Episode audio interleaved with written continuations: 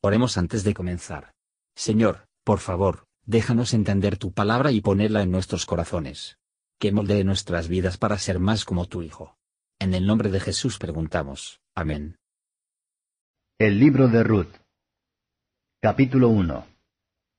Y aconteció en los días que gobernaban los jueces que hubo hambre en la tierra. Y un varón de Betlehem de Judá fue a peregrinar en los campos de Moab, él y su mujer y dos hijos suyos. El nombre de aquel varón era Elimelech, y el de su mujer Noemi, y los nombres de sus dos hijos eran Maalón y Chelión, efrateos de Betlehem de Judá. Llegaron pues a los campos de Moab y asentaron allí.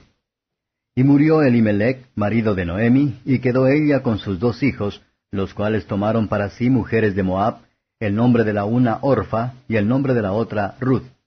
Y habitaron allí unos diez años. Y murieron también los dos, Maalón y Chelión, quedando así la mujer desamparada de sus dos hijos y de su marido. Entonces se levantó con sus nueras y volvióse de los campos de Moab, porque oyó en el campo de Moab que Jehová había visitado a su pueblo para darles pan. Salió pues del lugar donde había estado, y con ella sus dos nueras, y comenzaron a caminar para volverse a la tierra de Judá. Y Noemi dijo a sus dos nueras, Andad, volveos cada una a la casa de su madre. Jehová haga con vosotras misericordia como la habéis hecho con los muertos y conmigo. Deos Jehová que halléis descanso, cada una en casa de su marido. Besólas luego, y ellas lloraron a voz en grito. Y dijéronle, Ciertamente nosotras volveremos contigo a tu pueblo. Y Noemi respondió, Volveos, hijas mías, ¿para qué habéis de ir conmigo? ¿Tengo yo más hijos en el vientre que puedan ser vuestros maridos? Volveos, hijas mías, e idos, que yo ya soy vieja para ser para varón. Y aunque dijese, esperanza tengo, y esta noche fuese con varón, y aún pariese hijos, ¿habíais vosotras de esperarlos hasta que fuesen grandes? ¿Habíais vosotras de quedaros sin casar por amor de ellos?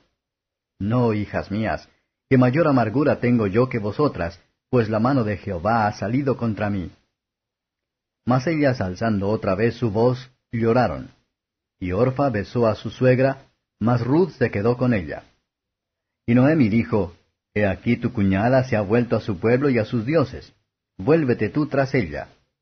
Y Ruth respondió, No me ruegues que te deje y me aparte de ti, porque donde quiera que tú fueres, iré yo, y donde quiera que vivieres, viviré. Tu pueblo será mi pueblo, y tu Dios mi Dios. Donde tú murieres, moriré yo, y allí seré sepultada. Así me haga Jehová y así me dé, que sólo la muerte hará separación entre mí y ti. Y viendo Noemi que estaba tan resuelta a ir con ella, dejó de hablarle. Anduvieron pues ellas dos hasta que llegaron a Betlehem, y aconteció que entrando en Betlehem, toda la ciudad se conmovió por razón de ellas y decían, ¿No es esta Noemi? Y ella les respondía, No me llaméis Noemi, sino llamadme Mara, porque en grande amargura me ha puesto el Todopoderoso. Yo me fui llena, mas vacía me ha vuelto Jehová. ¿Por qué me llamaréis Noemi, ya que Jehová ha dado testimonio contra mí, y el Todopoderoso me ha afligido? Así volvió Noemi y Ruth Moabita su nuera con ella. Volvió de los campos de Moab, y llegaron a Betlehem en el principio de la siega de las cebadas. Comentario de Matthew Henry Ruth capítulo 1. En este libro encontramos excelentes ejemplos de fe, piedad, paciencia, humildad, laboriosidad y bondad amorosa en los acontecimientos comunes de la vida.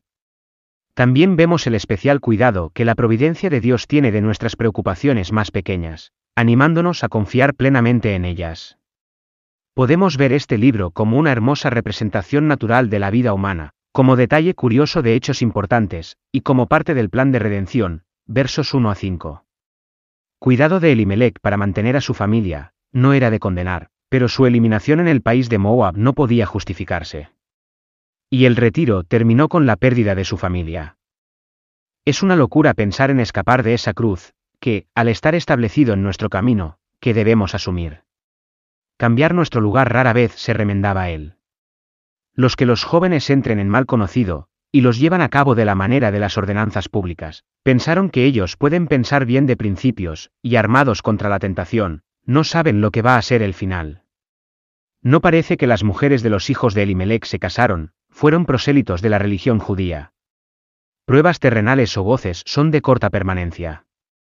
Muerte elimina continuamente a los de toda edad y condición, y estropea todas nuestras comodidades exteriores. No podemos preferir demasiado fuertemente las ventajas que tendrá una duración de vida.